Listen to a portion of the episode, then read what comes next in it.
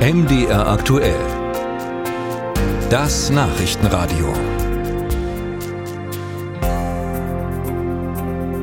Greifen in Russland gerade Russen die eigenen Landsleute an? Diese Frage stellt sich, weil in der Region Belgorod, das ist ungefähr 80 Kilometer von der ukrainischen Stadt Kharkiv entfernt, zum Beginn der Woche Angriffe erfolgt sind.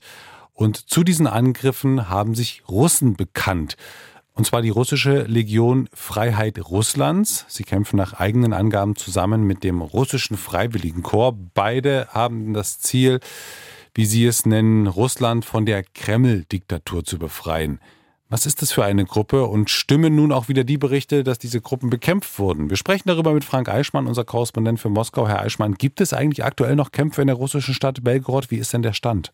Also für die Bevölkerung in der ja eher beschaulichen Gegend äh, heißt die gute Nachricht nein, die Kämpfe sind glücklicherweise vorbei. Das russische Verteidigungsministerium hat Bilder veröffentlicht, schon gestern Nachmittag von russischen Armeeeinheiten, die durch das Gebiet patrouillierten. Die haben auch Bilder gezeigt, wie die Technik der Angreifer zerstört worden sein soll. Es gibt auch äh, zumindest die Behauptung des russischen Verteidigungsministeriums, 70 Angreifer seien, wie es hier heißt, vernichtet worden.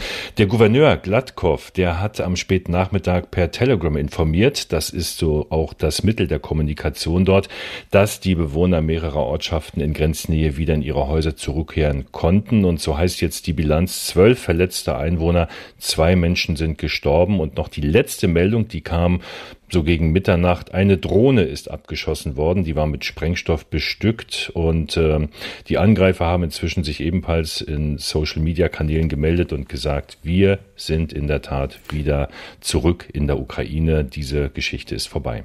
Was sind denn das aber für Gruppen, die den Angriff für sich reklamieren? Also Freiheit Russlands und der russische Freiwilligenkorps? Also als das losging vorgestern, da dachte man ja, das ist eine Art Selbstmordmission. Wie kann das denn sein? Und in russischen Medien war sehr schnell die Rede von ukrainischen Nationalisten, Terroristen, Diversanten.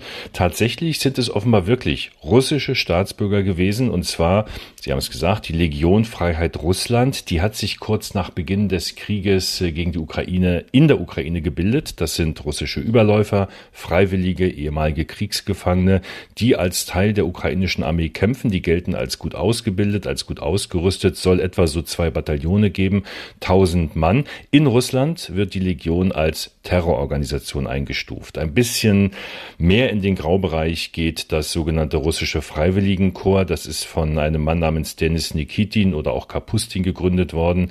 Eine schillernde Figur, ein Neonazi in Russland geboren, hat lange in Deutschland gelebt, in Köln, Kraftsport getrieben, ist dann in die Ukraine gegangen und ist bekannt geworden, dass noch schnell mit einer ähnlichen, aber viel kleineren Aktion Anfang März. Da ist in Briansk eine Ortschaft, da sind sogar mehrere Ortschaften angegriffen worden, zwei Zivilisten gestorben.